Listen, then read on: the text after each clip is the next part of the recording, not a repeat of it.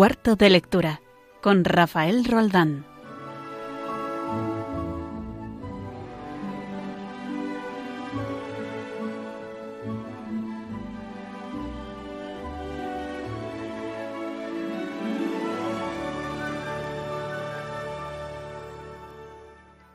Muy buenas tardes, noches en este 7 de julio, en un día de San Fermín muy distinto por mor de una nueva normalidad, que de normalidad no tiene nada, porque sigue habiendo brotes y algún confinamiento, porque no hay toros ni fiesta en Pamplona. Las piscinas y playas funcionan de manera extraña, porque aún seguimos llevando mascarilla y distanciándonos de la gente, y porque este cuarto de lectura que empieza ahora, aquí en Radio María, cuando son las 9 de la noche en la península y las 8 en Canarias, este cuarto de lectura, digo, vuelve a ser realizado en nuestros hogares. Pero es verano y a pesar de todo el sufrimiento que aún nos trae el virus de marras, muchos estáis de vacaciones. Extrañas vacaciones, con algún tiempo para leer quizá, aunque en el fondo todos sabemos que la falta de tiempo es la gran excusa para leer menos de lo que deberíamos. Pues nadie mejor que don Ginés Ramón García Beltrán, que es el obispo de Getafe, para recomendarnos sus 100 lecturas esenciales. ¿Dónde podéis consultar estas 100 lecturas esenciales de Don Ginés? Pues en un blog, el blog de Esperanza Ruiz, que se llama 100esenciales.blogspot.com. 100esenciales.blogspot.com.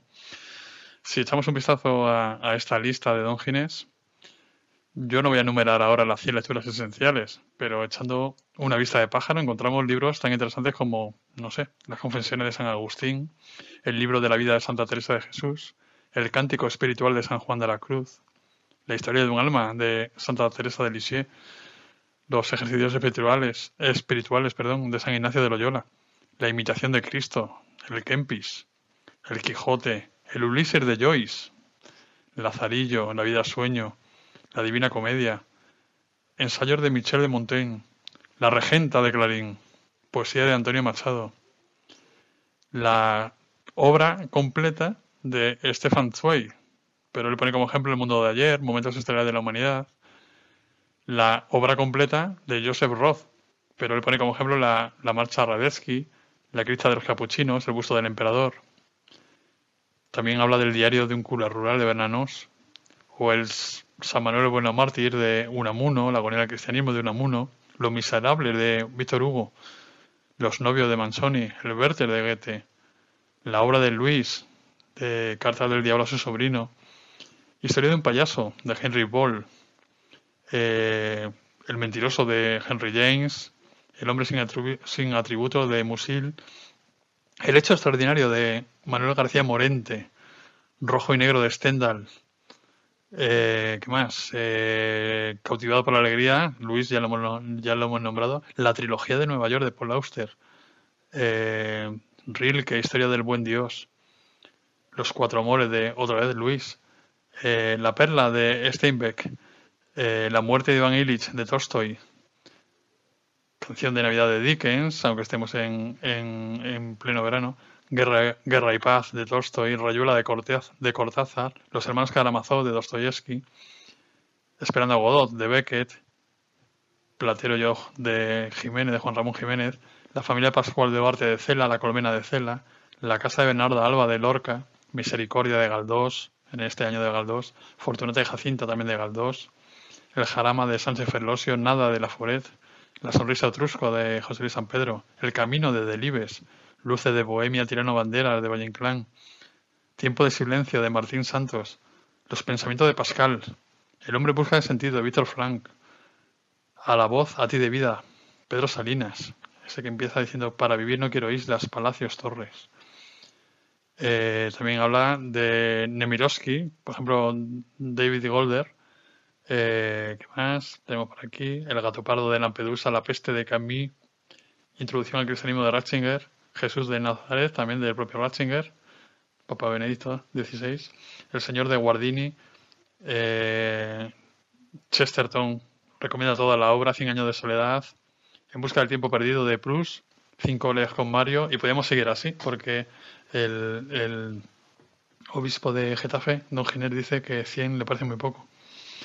En el programa de hoy vamos a recuperar además tres interesantes entrevistas realizadas durante este curso radiofónico que estamos concluyendo ahora. En la primera de ellas, allá por el mes de septiembre, Carlos Orduña, si os acordáis que es colaborador nuestro habitual, nos introducía a los que somos profanos en la materia en el mundo de las literaturas clásicas griega y latina. Vamos a escuchar, vamos a recordar esta entrevista que hicimos allá por, el mes de septiembre del año 2019. Hasta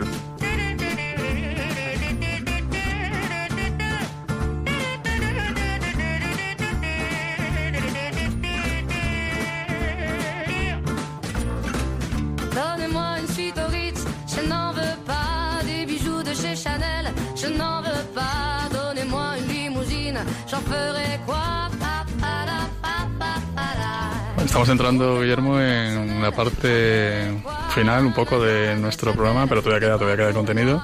Y bueno, hemos presentado, Regina ha presentado que tenemos aquí con nosotros a nada menos que Carlos Orduña, que bueno, eh, ¿cómo lo presentamos? Eh, Carlos, ¿tú qué has estudiado? Pues soy un filólogo, una persona extraordinaria y con esa presentación creo que es suficiente. Muy bien. Colócate bien el micro. Ah, sí. Muy bien. ¿Por qué está aquí Carlos Orduña, eh, filólogo clásico? Porque vamos a, meterle un poco la cuchara a los clásicos, eh, por definición tuya, ¿verdad? Eh, todo lo anterior al siglo V antes de Cristo. Anterior al siglo V. Siglo V, es decir, clásicos, griegos y latinos. Entonces, esto suena algo muy sesudo, ¿no? Esto suena, bueno, esto ya son palabras mayores, yo ahí no entro, ¿no? Entonces, ¿de qué hablamos cuando hablamos precisamente de la antigüedad clásica, ¿qué es Sí, pues, a ver, me había preparado lo que pasa. Mm, no lo voy a utilizar porque va a ser demasiado. He estado desempolvando todos los apuntes de todas las literaturas que estudié en la filología y me parece que va a ser demasiado. Así que vamos a hacerlo pues más ameno y más del día a día. Yo soy un niño de 5 años y me tenéis que explicar qué es eh, la literatura de la Grecia clásica y bueno, yo creo que Guillermo tiene algún año más, pero y Regina es nuestra madre. bueno, pues cuando pensamos en literatura clásica, ¿qué es lo primero que pensamos? Si conocemos alguna obra, pues pensamos la Ilíada, la Odisea, la Eneida, y quizá alguna tragedia de, lo, de Sófocles, Eurípides y Esquilo. Pero es que es muchísimo más. Eso es quizá, las obras que he comentado son quizá las más difíciles de leer. Ah, sí. Porque la Ilíada, la Odisea y la Eneida, ¿qué es? Es épica. La épica es un género precioso, pero es un género muy difícil alguien que quiera leer un clásico que empiece con la Ilíada, hay que tener mucho valor. Es un grandísimo libro, pero hay que tener valor, hay, que empezar poco a poco. A eso, a eso vamos a llegar ahora. ¿Qué, pero vamos a ver qué, periodo abarca. O sea, tú has dicho hasta el siglo V después de Cristo, ¿desde cuándo? Pues a ver, lo que vamos a hacer va a ser principalmente vamos a simplificar y vamos a hablar de clásicos, incluyendo desde Homero, siglo VIII antes de Cristo, hasta el siglo V después de Cristo. Técnicamente, pues podemos hacer una división más estricta y es arcaica, que sería Sófocles, perdón, Homero y Hesíodo y los poetas líricos. Luego podríamos hablar de clásicos, que ya se hablaríamos del teatro, y luego ya podemos pasar a literatura helenística y latina. ¿Qué se, qué se sabe de Homero? De Homero, es una pregunta difícil. No, no, es que yo he leído de eso, de incluso decir que es un personaje mítico, incluso, ¿no? Sí, eso es la famosa cuestión homérica. Nos, nos, dieron mucho la matraca en la universidad con la cuestión homérica. ¿Homero existió o no existió? Pues es que es imposible. Estamos hablando de algo del siglo VIII antes de Cristo cuando se pone por escrito. Los primeros testimonios escritos. Un poema que viene de antes es casi imposible poder decir si existió o no. A mí me gusta pensar que sí.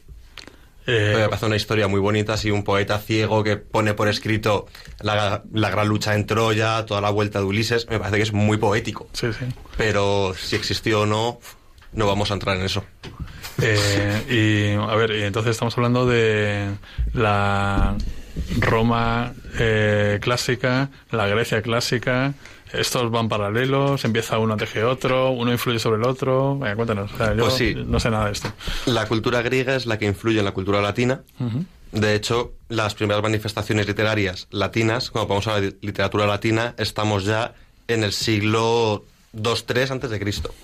Todo lo demás son manifestaciones preliterarias. Mientras que siglo II-III antes de Cristo, en Grecia ya había literatura como tal. Ya estaba Homero, ya estaba Hesíodo, los trágicos, los cómicos, los líricos había muchísima cultura por detrás, mientras que la cultura latina empezó en ese sentido más tarde. De hecho, al principio incluso se miraba muy mal la cultura griega. Porque se veía como algo débil. Era una cultura que ya estaba, una sociedad decadente y era una sociedad débil. Mientras que los latinos eran los fuertes y superiores.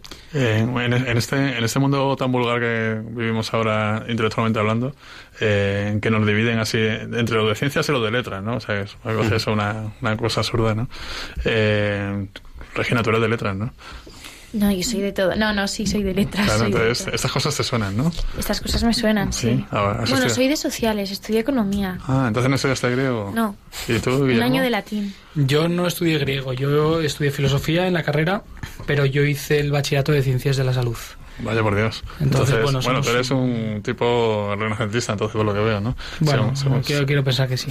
se, se lleva, ¿no? Eso es muy habitual. ¿eh? Yo soy filólogo clásico, pero no hice humanidades en el colegio. Hice Entonces, sociales. entonces eh, yo lo que quería era animar a la gente a que se eh, hicieran estas cosas, ¿no? ¿Cómo, cómo, empiezas tú? Entonces, ¿cómo, cómo te animas? Yo empecé porque cultura clásica me encantaba, fue mi asignatura favorita en el colegio. Estamos hablando de una asignatura de qué curso. Yo la hice en tercero y en cuarto de la ESO, los dos años. Y me apasionó. Descubrir el alfabeto griego para mí fue un mundo y sobre todo descubrir la mitología. Tengo yo un hijo en casa que estaba poniendo su nombre en el cuaderno que su profesor de cultura clásica le había dicho que lo tenía que poner en griego también. sí, Entonces- hay profesores originales en el mundo. Sí, ¿verdad? Entonces- no miremos a nadie. Eh, y a partir de ahí, pues, entras de saco en este mundo, ¿no? En- Sí, efectivamente. Eso me abrió las puertas, es decir, qué interesante es la cultura grecolatina y cuánto debemos a la cultura grecolatina. Eso te iba a preguntar, ¿qué aporta, no? ¿Qué aporta a nuestra sociedad? Bueno, Todo. ¿qué, qué pregun- qué- qué pregunta, ¿verdad? ¿Qué, pregunta? Es que nos aportan todo. Desde la algo tan simple como el idioma, es más, ahí sí que entraríamos en, en otros sitios como el indoeuropeo, pero nos aportan el idioma, nos aporta la cultura. Es que nos aportan todo. Incluso el propio nombre, España, Hispania, es que hasta nuestro nombre de país nos lo aportan ellos. Sí, mira, yo te quería preguntar, el, has dicho que la, la cultura griega eh, pues, eh, ejerce influencia sobre la latina, ¿no? Evidentemente, ¿no? Porque fue la potencia griega en helenística, ¿no? Vino antes que la, que la de Roma. El gusto por el teatro, y también has dicho una cosa interesante, ¿no? Que al principio en la cultura latina se veía como algo más débil, ¿no? La cultura helenística. Y creo haber leído en algún sitio que al principio el teatro en Roma no estaba bien visto, por así decir, era más bien un entretenimiento de, de clases populares eh, y demás. Es, eh, entiendo yo que el, que el gusto por el teatro en Roma viene también de, del teatro griego, ¿no? De- Sí, lo que pasa, ahí el gusto por el teatro nunca llegó a cuajar del todo. Sí, gustaba, pero sobre todo gustaban los mimos, que era una especie de teatro, pero mucho más del pueblo. Era más como sketches cómicos que una obra como tal. Así como en Grecia sí que les gustaba muchísimo el teatro, en la cultura latina sí hay teatros y hay teatros impresionantes, pero no fue el espectáculo favorito. De hecho, a la hora de estudiar, cuando eh, en bachillerato se estudia literatura latina, los alumnos se sorprenden de lo poquito de teatro que hay. Y es que se estudia principalmente los dos cómicos, Plauto y Terencio, y de tragedia estudia nada más a Séneca. Sí, hay algún nombre más, pero son muy pocos nombres. Entonces, una cultura tan larga, el teatro era justo lo que menos gustaba. Teatro, entonces, eh, con profundidad el griego. Sí, el teatro, el teatro latino es impresionante. Las Sí. comedias de Plauto son impresionantemente divertidas. Aconsejo a cualquiera que se lea cualquier comedia de Plauto, porque es divertidísimo. Pero es que la- el teatro griego es el original, entre comillas. Oye, y para leer, entonces, eh, hay, me imagino que buenas traducciones, ¿no? Sí.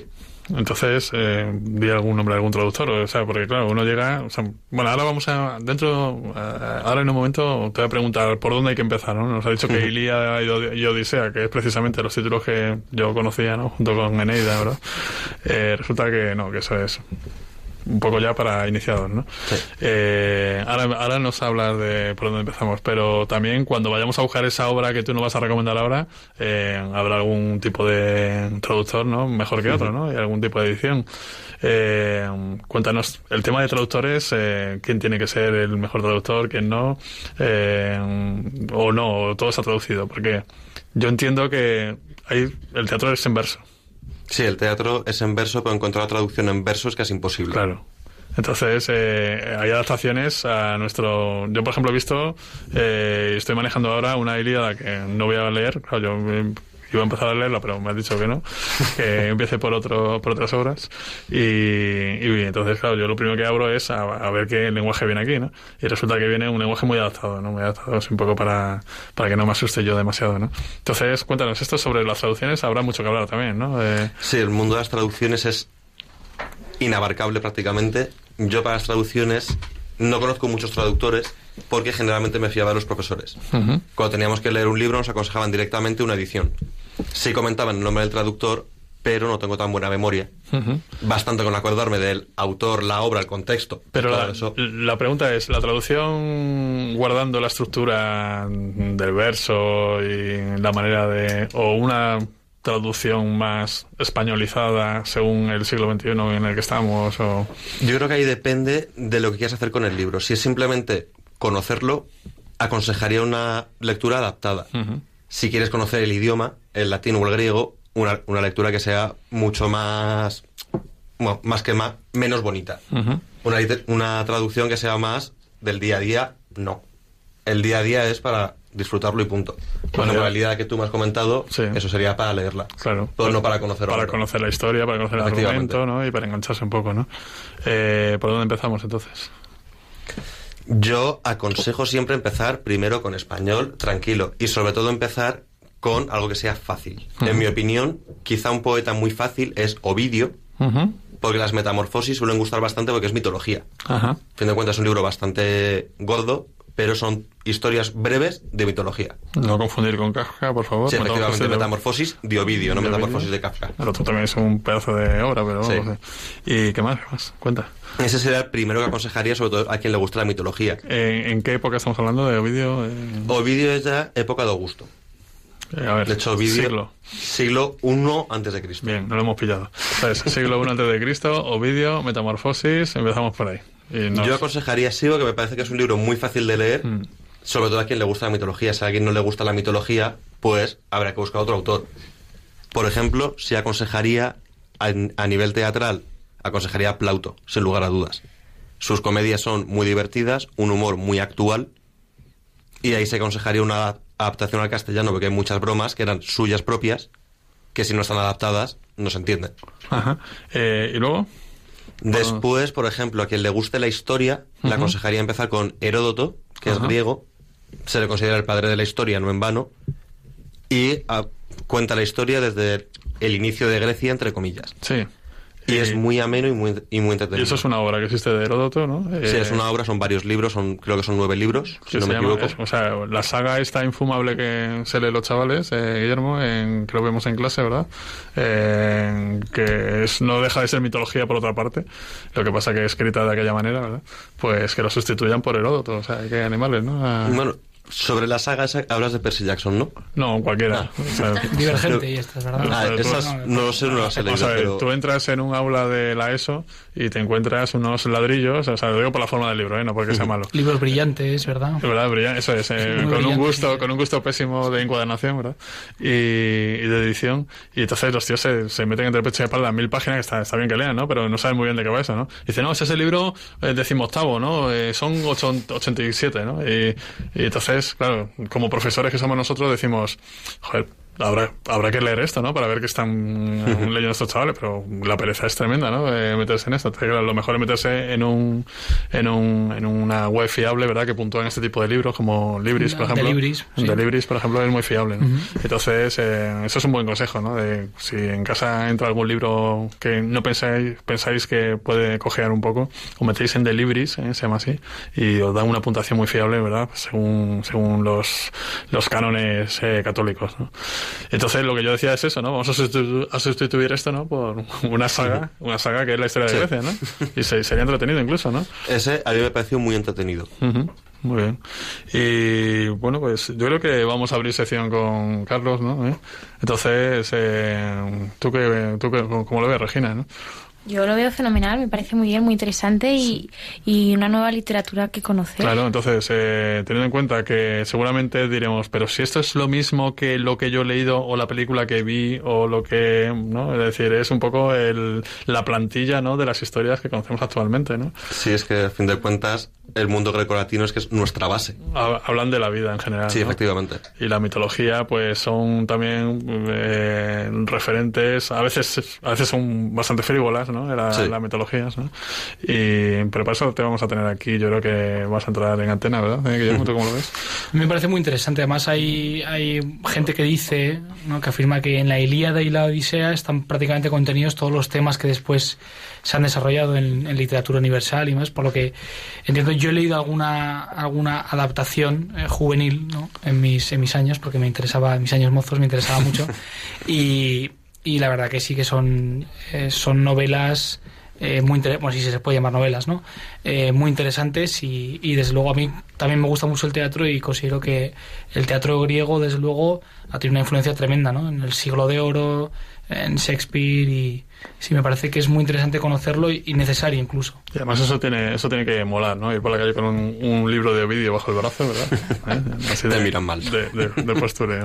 Oye, muchas gracias, Carlos, por, vosotros. por compartir con nosotros y te esperamos para otro otro próximo programa, ¿eh? que nos vaya recomendando lecturas clásicas, ¿eh? siempre de antes del 5, no, perdón, antes del siglo V después de Cristo, ¿no? Por supuesto.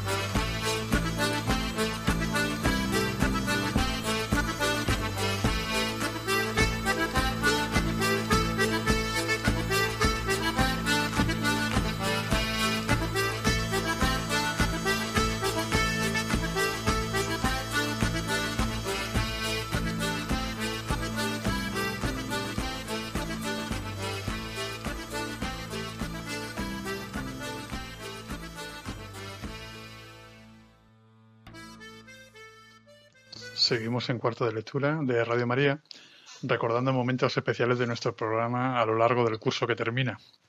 Fue así como Rafael Narbona, que, es crítico literario en numerosos medios, quiso acompañarnos el pasado mes de enero de este año de 2020 para analizar la maravillosa novela de Harper Lee, Matar a un ruiseñor. Él nos hizo esta disección de la novela, viéndola con sus ojos de crítico literario y es una novela que hemos recomendado más de, más de un programa aquí en, en, cuarto de lectura. Vamos a recordar de nuevo esta entrevista a Rafael Narbona sobre Matar a un ruiseñor de Harper Lee.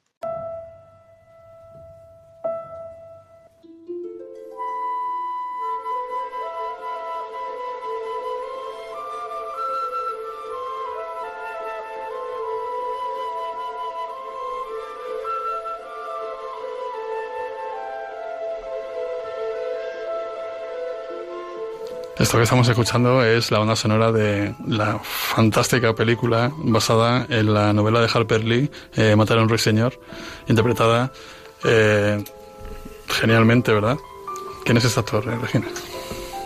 No lo sé. Que nos lo cuente Rafael Narbona, que es crítico literario, y lo tenemos al otro lado del teléfono para hablar sobre esta novela. Buenas noches, Rafael. hola, buenas noches, Tocayo, vamos. emocionándome al escuchar la, la música y recordando el, el, comienzo de la película con todos los objetos que, que le regala a Scoot y, y, a Jen. Yo también estaba pensando en esa escena, sí, sí, sí, sí el muñeco tallado y, y, todo esto. Sí, además son, son ellos, ¿no? Están esculpidos, en fin, y, además son, son unos, unos regalos que reflejan todo un mundo interior de, de un personaje entrañable, ¿no? y que de hecho es el, el ruiseñor al que alude el, el título. A mí se me ocurrió llamarte una vez más, Rafael, porque eh, bueno, leí tu artículo, tu artículo La ejemplaridad de Atticus Fint, eh, publicado en elcultural.com, y claro, es que estamos en, una época que hay mucho ruido, ¿verdad? Hay mucho ruido sobre, sobre el, tema de la familia, eh, sobre la educación, sobre quién pertenece a quién, quién es hijo de quién y, todo esto, ¿no? Yo insisto que a mí me parece todo esto una cortina de humo, me parece mucho ruido y vamos hay, un, hay una novela fantástica que es... Eh, dime, Rafael, sí. Sí, bueno, ya es que eh, os estaba escuchando antes en, en la conversación que habéis mantenido con, con Víctor, con el tema de a quién pertenecen los hijos. Y, mm. pues evidentemente la responsabilidad inmediata y sobre todo a la hora de transmitir valores es a los padres, ¿no? Pero lo, lo, triste es que hoy en día los, los, los, niños ya ni pertenecen a los padres ni pertenecen a la escuela, sino que pertenecen a Internet, que es el, el, verdadero y, terrible educador, ¿no? Y yo, yo he estado en las aulas 25 años como profesor de filosofía en centros, de, en, en institutos públicos, yo era profesor de instituto y bueno, y cualquiera que conozca un poco la realidad del aula es que ahora mismo eh, la educación real se obtiene a través de las redes y los chicos desde una edad escandalosamente prematura están viendo unas cosas incalificables, ¿no? Y eso, bueno, pues se ha reflejado, por ejemplo, en que cada vez hay más casos de adolescentes que maltratan a sus parejas, porque es un poco lo que ven, ¿no? En, en, sobre todo en la pornografía, la mujer degradada, rebajada objeto, que tú mm. puedes tirar para acá, para allá, y eso a mí es lo que más me preocupa, ¿no? Cómo los padres, cómo los profesores pueden contrarrestar pues esta eh, antipedagogía, ¿no? Que, está mm, creando, pues bueno, pues muchísima infelicidad, mucho sufrimiento y distorsionándolo todo, ¿no? Claro, pero al fin y al cabo, eh, eso es un riesgo que tenemos ahora. Yo soy padre también de adolescentes, y, pero nadie me nadie se ha puesto Nadie, me ha dicho que yo no tengo que decirle si el camino este es el correcto o no. O sea, aquí estoy yo, ¿no? Yo y mi mujer, por supuesto, ¿no?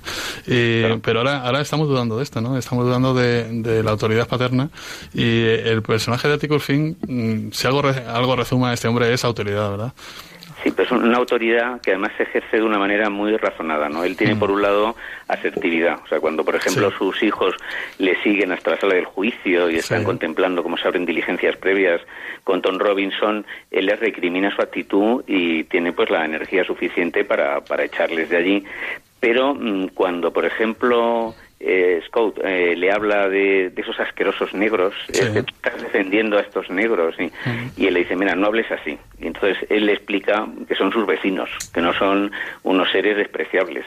Y lo hace con una autoridad, pero es una autoridad basada primero en el ejemplo, en el ejemplo que da él, porque si no hay un ejemplo que respalde eh, lo que haces, pues realmente pues no tiene ninguna credibilidad lo que enseñas. Entonces él tiene primero pues su coherencia personal y luego pues intenta acercarse a los niños no mediante un tono autoritario sino mediante la razón y ayudándoles a que comprendan por qué las cosas deben ser de una forma u otra. Y sobre todo también la autoridad basada en el prestigio, ¿no? Eh, el prestigio se da precisamente cuando, cuando una persona mm, percibe que, eres justo. ¿eh? Yo también soy docente, también soy docente y eso es lo primero que aprendes, ¿no? La autoridad no se basa en el grito ni en nada por el estilo, ¿no? Sino que se den cuenta que eres justo y que confían en ti, ¿no? Y, y qué mejor, qué mejor que confíen en ti, ¿no? Que a tu propio padre, ¿no? El, Claro, yo recuerdo hacia el final cuando ya han matado a Tom Robinson después de haber sido injustamente condenado por una falsa violación y le comunican a Atticus lo que lo que ha sucedido, una vecina que vive enfrente y ante la perplejidad de los niños que se ven un poco desbordados por una situación que no comprenden del todo, le dice a Scout, eh, mira, es que hay personas que nacen para llevar sobre sus espaldas eh, todas las cosas desagradables y hmm. dolorosas, y tu padre es una de ellas, ¿no? Entonces, Atticus es el educador ideal, porque es, un, es una persona que tiene autoridad, pero no es autoritaria. Es una persona dialogante, pero con convicciones, que tiene muy claro lo que quiere transmitir y lo que quiere enseñar. Y es una persona que tiene una cosa que es fundamental para ser padre y para ser profesor y cualquier otra cosa, es empatía, ¿no? Mm. Dice, tienes que ponerte en el lugar del otro e intentar comprenderlo, ¿no? Ponerte sus zapatos y caminar dos millas con ellos. Entonces, yo creo que por ese motivo, Atticus, aunque la novela es de 1960 y la película de Robert Mulligan es de 1962, mm. sigue siendo pues uno en, de los héroes de referencia tanto pues a, nivel popular como, como bueno la novela en sí misma tiene un, indudable valor literario hasta el extremo de que se llegó a especular si la había escrito Truman Capote que era muy amigo de Harper Lee. Esa especulación luego no tuvo ningún fundamento. Lo cierto es que Harper Lee solo escribió esta obra. Previamente había escrito otra que se llamaba ve y pone un centinela, que el título está basado en un fragmento de Isaías, pero es, eh, en realidad es un esbozo que luego se, se, recuperó, se publicó en el año 2015 y que es un poco como una preparación ¿no? Mm, para, para lo que luego sería matar a, matar a un ruiseñor. y, eh, bueno, pues eh, es autor de un solo libro, ¿no? Eh, también llama la atención eh, la educación, la educación que, vamos, la, educación reglada, ¿verdad?, que tienen los niños. Van a la escuela, Scout se, se, queja, dice que no quiere ir al colegio, eh, porque no es su sitio. Y, pero en el fondo es una educación liberal, ¿no?, que se basa en, se basa en bastante flexibilidad, ¿no?, educativa, ¿no? Eh, a mí esto me llama la atención frente a los currículum súper estrictos, ¿verdad?, y dependiendo también de dónde sopla el viento de un gobierno u otro, o de, o de la ideología de turno, ¿no? Eh, es una educación liberal basada en un principio sólido que son la verdad. yo, yo, ahora pensaba mucho que qué diría pues Atticus a su hija Scout ante ante todo esto, ¿no? Mm. Y digo, por un lado, él tiene sentido de pertenencia. Eh, por otra parte, eh, Harper Lee lo dijo, toda la novela se sostiene sobre la ética cristiana. Sí. pero por otro lado, el tener sentido de pertenencia no significa darle la razón en todo a, a tus vecinos. Y por ejemplo era intolerable la discriminación racial. Y de hecho en 1960 cuando se publica eh, Mataron Ruiseñor también es el año en que una niña eh, Ruby Bridges por primera vez va a, un colegio eh, de blancos y tiene que ir escoltada por tres agentes del Hay una fotografía terrible de, significativa, ¿no? Que está rodeada de, escoltas armados entrando en el colegio la pobre niña con cinco o seis años que tendría, ¿no? sí, es una cosa vergonzosa. Luego a esta chica, a Ruby, le dio eh, no sé qué tipo de reconocimiento Bill Clinton y luego, luego Obama, ¿no? realmente ahí es un momento donde hay que ir contra la corriente dominante, ¿no? Lo que pasa es que, bueno, todo esto que estamos viviendo y que ha provocado una polaridad tan, tan grande, a mí me recuerda a la vieja polémica del mayo francés, ¿no? Con todo lo que mm, esta ideología representó, que fue intentar liquidar eh, la propia sociedad del bienestar que sostenía a los chicos que estaban protestando en la calle, ¿no? Y luego, pues, con todas estas ideas de Sartre y Foucault, de reinventar al hombre, reinventar los sexos, todo vale, hay que hay que eh, eh, probarlo todo mm. y experimentar con las drogas. Fue la época también de, de, las comunas, del intercambio de parejas y ese modelo social al final desembocó en muchísima infelicidad, ¿no? Muchísima infelicidad, eh, deterioró la convivencia, la sociedad y ahora parece que estamos viviendo como una especie de revival de estas ideas que no tienen nada de modernas ni de innovadoras, ¿no? Y que en el último término yo creo que causan un, una, un daño social porque atacan a la familia y la destrucción de la familia pues conlleva pues una vejez eh, sin hijos donde no te cuidan eh, no tener unos padres que te sirven de referencia mm. y es una polémica que en realidad no es nueva pero que sí es cierto que bueno que ha provocado una, una conmoción y sí parece que estamos en un momento donde se intenta reinventar al hombre, ¿no? Y redefinir lo que es el hombre, el bien y el mal, los conceptos morales, etcétera. De luego que no es nuevo porque yo he empezado el programa citando a, Aristóteles en su Ética Nicómaco, que dice, la cita literalmente dice, la familia educa mejor que el Estado porque conoce personalmente a los hijos y porque los hijos aman a sus padres y les obedecen por naturaleza, ¿no? Es decir, esto es una, una polémica que, que, que lleva muchos siglos, ¿no? Pero es verdad que ahora bueno, ahora ya eh, vemos un riesgo bastante grande, ¿no? De, que esto se, se, nos pueda ir, ¿no? Eh, hay, hay, hay, una cosa, yo creo que, que, bueno, que es necesario. Yo sí soy partidario de que haya una asignatura que ese tipo, de hecho yo lo impartía. También soy partidario de que siga existiendo la asignatura de religión. Los contenidos deberían estar definidos por el consenso que hay social en torno a los valores constitucionales. Pues, pues está recogido en nuestra Constitución, pues el, es intolerable que se discrimine a nadie, es intolerable que no se respeten los derechos básicos y en ese aspecto hay una especie de consenso social que se debería respetar y que se debe pues transmitir a, a, los chicos.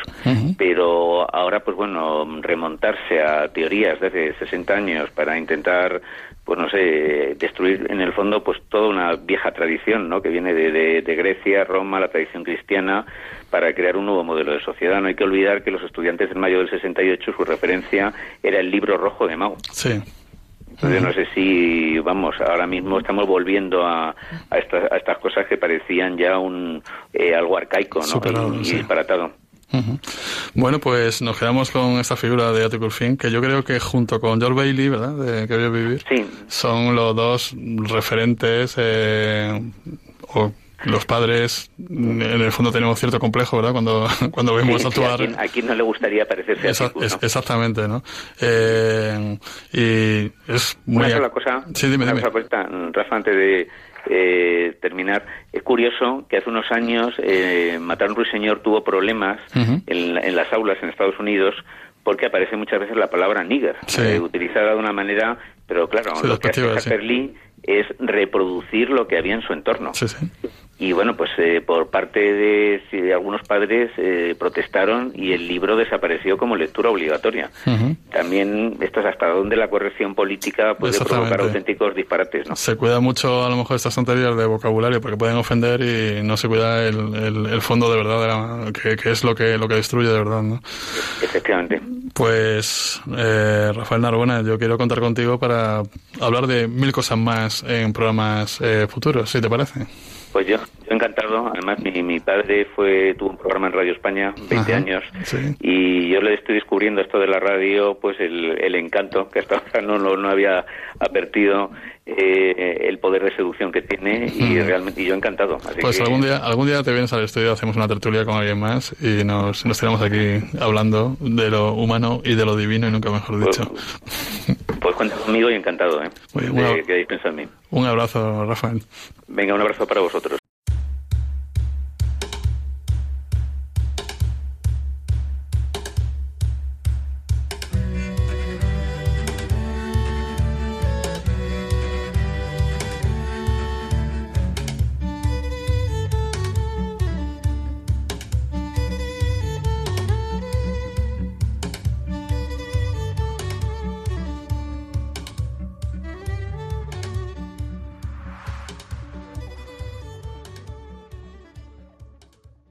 El pasado 13 de octubre de 2019, el Papa Francisco canonizó a John Henry Newman. En aquellos días, y con la ayuda de Palo Sañoso, también colaborador de Cuarto de Lectura, pues intentamos, entre los dos, en nuestro Cuarto de Lectura de Radio María, pues saber un poquito más del nuevo santo, de su biografía y sobre todo de su obra literaria. Y bueno, nos salió lo siguiente que vamos a recordar ahora mismo.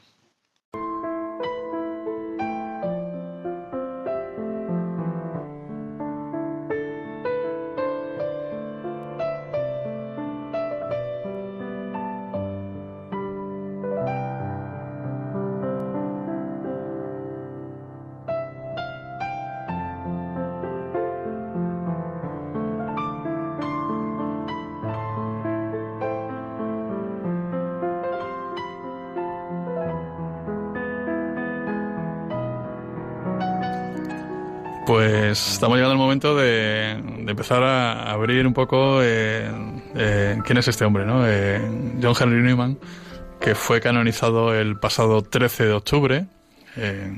este beato pasó a ser oficialmente santo de nuestra iglesia. Y yo no sé si vamos a atrevernos a hacerlo bien, porque es un personaje que parece muy accesible, pero a su vez tiene mucha profundidad, ¿no, Pablo? Sí, es, tiene por el volumen de obras publicadas y por también eh, la profundidad con la que trata determinados temas, eh, es un autor para leer con calma. No es un autor para leer a lo mejor eh, en 5 o 10 minutos cada día, sino hay que, hay que seguir todo el hilo de sus argumentos, de todo el hilo también de, sus, de sus narraciones. Y bueno, es, es un autor que realmente muy sesudo. Por otro lado, también tiene obras donde intenta presentar de forma muy cercana pues algunos conceptos, eh, ya sea de la doctrina católica o ya sea de su propia, bueno, de la antropología de la que él bebe, ¿no? que es la de los padres de la Iglesia. Vamos a ponernos un poco en contexto. Eh, nos ubicamos en Gran Bretaña, ¿no? en Inglaterra. ¿Y qué está ocurriendo y en qué época? Pues él eh, nace en torno a bueno, nace en 1801 en Londres y en el primer tercio eh, de su vida es anglicano y eh, es, su padre es banquero.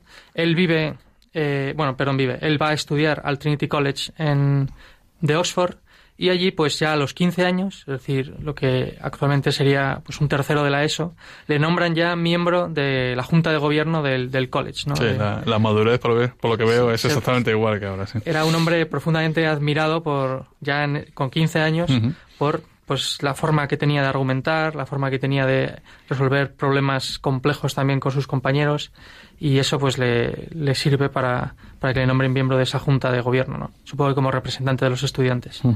Eh, más adelante pues discierne y descubre su vocación y se ordenará sacerdote anglicano y le nombrarán párroco de una iglesia que hay precisamente en Oxford, que se llama St. Mary the Virgin, y que eh, a raíz de pues esa labor como párroco pues también utilizará eh, en un college cercano que es el Oriel College eh, pues le servirá también para orientar a esos estudiantes.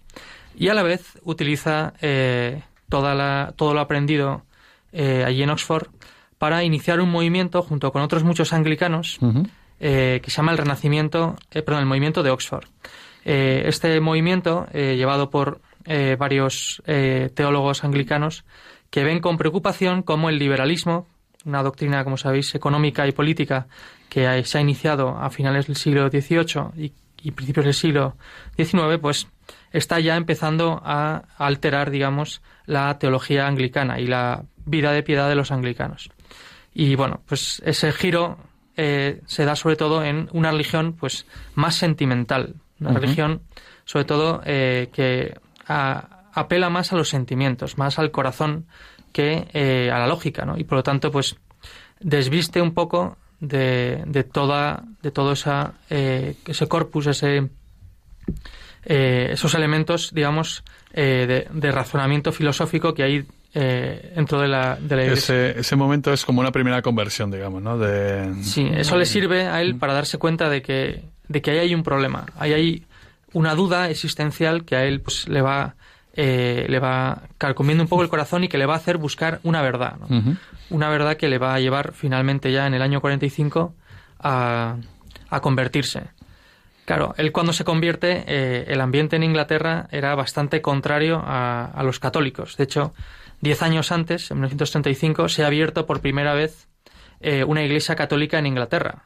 Hasta entonces los católicos eran perseguidos y, de hecho, pues podían ser incluso ejecutados porque era un delito, era un crimen de Estado ser católico, porque la religión oficial de, de, Reino Unido era el anglicanismo y de hecho pues a raíz de eso también tenía muchos problemas con, con Irlanda, etcétera. Porque en Irlanda ocurre que hay una liberalización de, de, culto, ¿no? De... Sí, en Irlanda se le más o menos lo hacían de forma clandestina mm. o hacían la vista gorda, pero eh, finalmente acaban permitiendo que puedan tener eh, claro, porque ellos están predicando una libertad de conciencia, una tolerancia y a la vez están reprimiendo, digamos, a los católicos. Entonces, ante esta, esta hipocresía, pues acaban cediendo y acaban permitiendo pues que se abra un monasterio cisterciense en Inglaterra, que se eh, consagre la primera iglesia católica después del siglo XVI. Llevaban casi tres siglos sin, sin presencia oficial católica en la isla.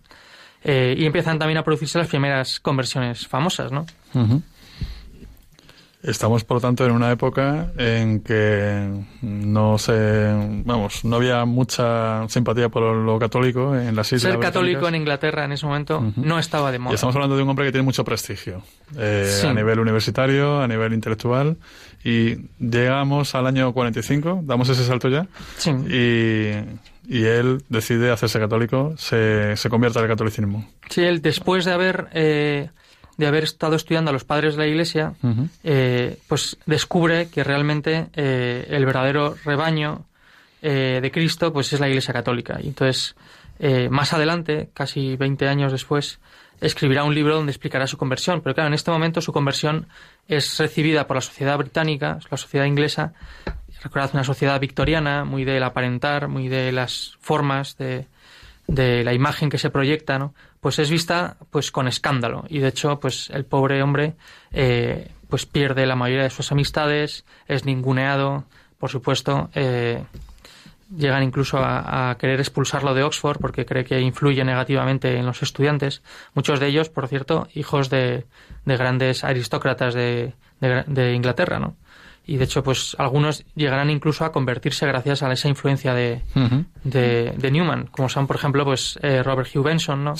Hijo de un obispo eh, anglicano, Ronald Knox, que también eh, era también sacerdote anglicano, y bueno, él después de convertirse, pues claro, tiene que ser formado eh, según la doctrina católica. Entonces acabará siendo ordenado sacerdote eh, por la Iglesia Católica y se le asignará, eh, pues se le llevará primero a, Roma y ahí descubrirá él una cosa que son los el sistema de los oratorios de, San Felipe Neri.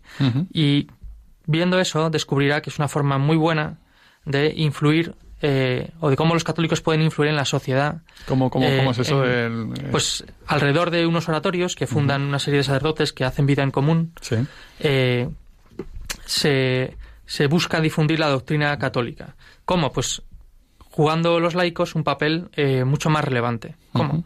Pues lo que hacen fundamentalmente es que en esos oratorios reciben una formación, esos laicos, que luego les va a ayudar en su vida pública por supuesto, a defender su fe y también pues a, ayudar a convertirse a, sus amigos. por eso es un santo también que el Papa Francisco pues ha llamado eh, pues un santo para el siglo XXI, ¿no? donde hace falta pues esa recristianización desde dentro de la sociedad. Eh, vamos a hablar de, este es un programa de libros y cómo podemos empezar a pues eso, a conocer a, Newman según su, su, obra ¿no? literaria, ¿no? Pues Newman al principio es muy crítico con la Iglesia Católica antes de, su conversión. Y de hecho, cuando se convierta, eh, muchos de los libros que había escrito los reeditará corrigiendo pues aquellas cosas que digamos que en ese, discernimiento en esa reflexión sobre muchos asuntos doctrinales pues eh, su visión pues ha cambiado no o, o como lo dirá él pues eh, ha descubierto la auténtica verdad, ¿no? eso, dice mucho también de, su honradez, ¿no? sí, era un hombre profundamente eh, honrado en lo intelectual, hasta el punto de eso, de que está dispuesto o estuvo dispuesto a, ser defenestrado y marginado de la sociedad por seguir su conciencia, ¿no? Que antes hablábamos de, de conciencia hablando de Antígona, pues él sabía que su conversión iba a ser muy mal vista por la sociedad, incluso su propia familia en un principio pues le, incluso le rechaza. Sí, pierde amigos, pierde, hmm. pierde influencia sobre todo, ¿no? Y luego, bueno, podemos hablar, si te parece bien, de cuatro libros así, porque tengo aquí un folio y entonces eh, lo, lo, podéis, lo pueden ver aquí los hay cuatro, en el estudio. Hay, cuatro libros que van saliendo estos días en artículos. Sí. Eh, tengo un folio entero para las dos caras de publicaciones suyas. Pero Una lista muy larga. sí.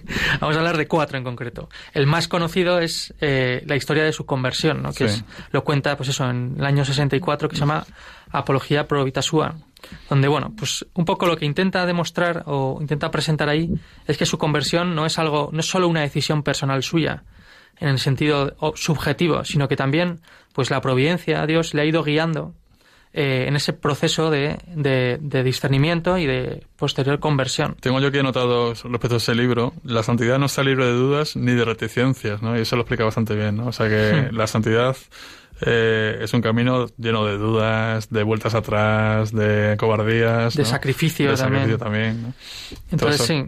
Todo eso lo explica, por lo visto, bastante, bastante bien en, en esta geografía suya, ¿no? De, de su camino de conversión. Sí, es curioso que lo escribiera en el año 64 porque tenía prácticamente esos 63 años, porque él morirá en el año 90, de forma que de, el momento de la publicación de este libro a su muerte hay 30 años, donde por supuesto, él sigue profundizando en muchos de estos temas y habría sido muy interesante una reedición de este libro, pues ya casi próxima a su muerte. Bueno, él tampoco sabía que iba a morir en el año 90, pero, pero bueno, es verdad que todavía está, que le quedan 30 años de vida que, que también son muy interesantes. Luego tiene un libro que ha influido mucho en el mundo de la pedagogía y de la educación, que es eh, La idea de universidad. Sí. Que es un libro eh, magistral este hay que hincarle el diente, los que somos docentes. Hmm. Y los que somos alumnos también, ¿no? Los que sois, los que sois alumnos debéis, leerlo. Habla de una problemática que está muy... Bueno, yo, que como sabe Rafael, soy, soy profesor, pues me enfrento muchas veces a este problema. Soy profesor de historia en un colegio y entonces, eh, ¿qué es el, es el, el, prejuicio de pensar que una persona que se quiere dedicar a las ciencias, eh, pues las letras, eh, pues no tienen un sentido útil, ¿no? Entonces, pues habla justo de eso. Bueno, habla muchas más cosas, pero especialmente de eso. De cómo la educación no debe ser algo solamente utilitarista, ¿no? Que el hombre no es una máquina y, por lo tanto, pues no tiene que ser eh, su educación enfocada a, a, que sepa repetir una serie de procesos, sino que hay que ayudarle a, a pensar, ¿no? Hay que ayudarle también a reconocer el bien moral en su vida y también que hay que ayudarle a, a evitar el empobrecimiento, ¿no? que supone pues una educación meramente técnica y, y como hemos dicho, utilitarista. Y por tanto hay que formar el espíritu. Y es importante, hay que ayudar a la gente a aprender oficios, manuales, oficios técnicos, pero también una parte muy importante de la formación, por lo menos en una universidad, es la formación del espíritu, el ayudar a apreciar la belleza, el bien, etcétera. Van libros. De eh, luego tiene otro que es la carta al duque de Norfolk, que, bueno, ahí habla sobre todo de la idea de conciencia y no de una conciencia en el sentido subjetivo, sino de una conciencia de en el sentido de eh, de una formación eh, del espíritu que le permite conocer mejor eh, el bien y por tanto poder elegirlo, ¿no? que es en lo que, se basa la libertad. Y también de una coherencia interna, de que está muy bien. Claro, esto es, para este, este libro es un, es un torpedo en la línea de flotación para la sociedad victoriana, porque claro, está hablando de que la coherencia interna es fundamental en la persona. Si no, pues, si uno no piensa, no vive como piensa, acaba pensando como vive, ¿no? Y bueno, pues habla también de esa obligación moral eh, de formar rectamente la conciencia, de que una conciencia mal, eh, mal formada, pues puede acabar acarreando mucho mal a la sociedad en la que vive esa persona. Y luego ya si quieres, para acabar... El último ya. Eh, hablamos, si quieres, para el ensayo, eh, para contribuir a una gramática del asentimiento. ¿no? Que ahí lo que busca un poco es mostrar eh, pues, la racionalidad de la fe en un ser superior. ¿no? La naturalidad, además, de que un cristiano, pues, a través de esa fe y de esa creencia, pues tenga una confianza en un ser superior que cuida de él. Algo que, pues, evidentemente él ve que a las personas que han perdido la fe les cuesta mucho entender, ¿no? Que haya un ser superior eh, que se preocupe de mí, ¿no? Que soy el último mono del último mundo, ¿no? Entonces, bueno, pues como en esa providencia divina y como esa confianza en que Dios no me va a dejar tirado, aunque me haga pasar las canutas, ¿no? Lo famoso Dios aprieta pero no ahoga, pues aunque me las haga pasar canutas, Dios no me va a dejar de lado, ¿no? Y bueno, parece que estoy aquí predicando desde, una, desde un ambón de una iglesia, pero eh, me está haciendo todo muy teológico, pero bueno. Hablando, de, hablando de Newman no cabe otra cosa. claro, No cabe otra cosa. Pablo, yo tengo una pregunta, perdóname. Si nos queremos iniciar en este mundo de la intelectualidad y esto, ¿cuáles de estos cuatro libros pues recomiendas? yo empezaría por la idea de universidad. Y seguiría por la carta al, Duque de Norfolk. Más que nada porque nos toca a todos. Aquí somos todos docentes o alumnos, ¿no? Entonces, eh, yo creo que es verdad. Creo que es el menos intelectual de todos, ¿no? ¿Eh? Y además el, yo creo que es también el que más interés eh, puede suscitar. A ver, intelectual me refiero a, a lo mejor más accesible, ¿no? Sí, porque habéis dicho que es un lenguaje como complicado, ¿no? Por... Sí, a veces utiliza un lenguaje eh, un poco, bueno, muy terminológico, ¿no? Muy de teólogo. Pero es verdad que en la idea de universidad es muy general. El, lenguaje que utiliza es como muy coloquial, muy habla de ideas que están muy en ese momento muy en la calle. Entonces, bueno, él, no lo he dicho antes, pero a él le encargan fundar una universidad católica en Irlanda, ¿no? Y aunque, bueno, aunque supone un pequeño fracaso, un gran fracaso, eh, bueno, la realidad es que al final, pasados los siglos, la universidad sigue presente y está ahí. O sea que es verdad que tuvo un momento terrible, donde casi se va todo a pique, pero bueno, ha conseguido aguantar casi 200 años, lo cual no es ninguna tontería. Muy bien. Pues Muchas gracias, Pablo, por esta introducción a, Newman. ¿eh? Es, es, muy compleja la introducción a Newman, ¿no? Y tenemos aquí cuatro títulos un poco para empezar a, a el diente, ¿no? Apología pro Vitasua es una de ellas, esa es su biografía. Eh, Carta al Duque de Norfolk, esta iba sobre la conciencia. La idea de la universidad, como su título indica, habla de educación. Y el último que has comentado es ensayo para contribuir a una gramática del sentimiento. Y supongo que este es el más teológico, ¿verdad? Mm. El título lo sugiere, sí.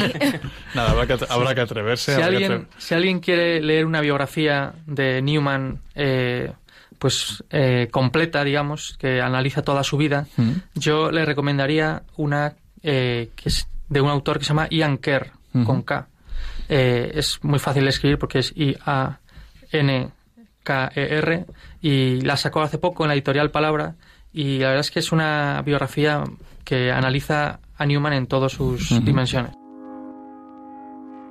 I found a love for me. Darling, just dive right in. Follow my lead. Well, I found a girl,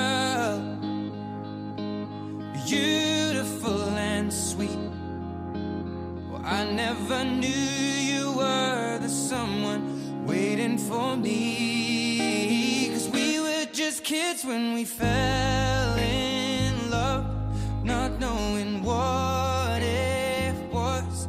I will not give you up this time.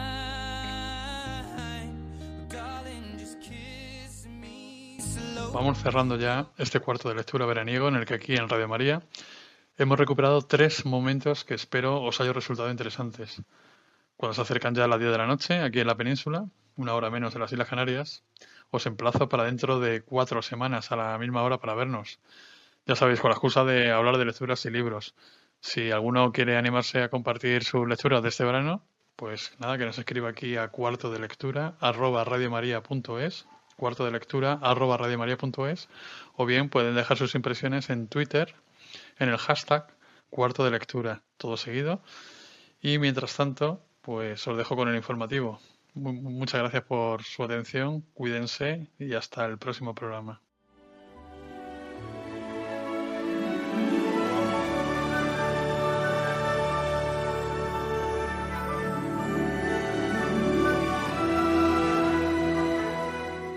Así concluye Cuarto de Lectura con Rafael Roldán.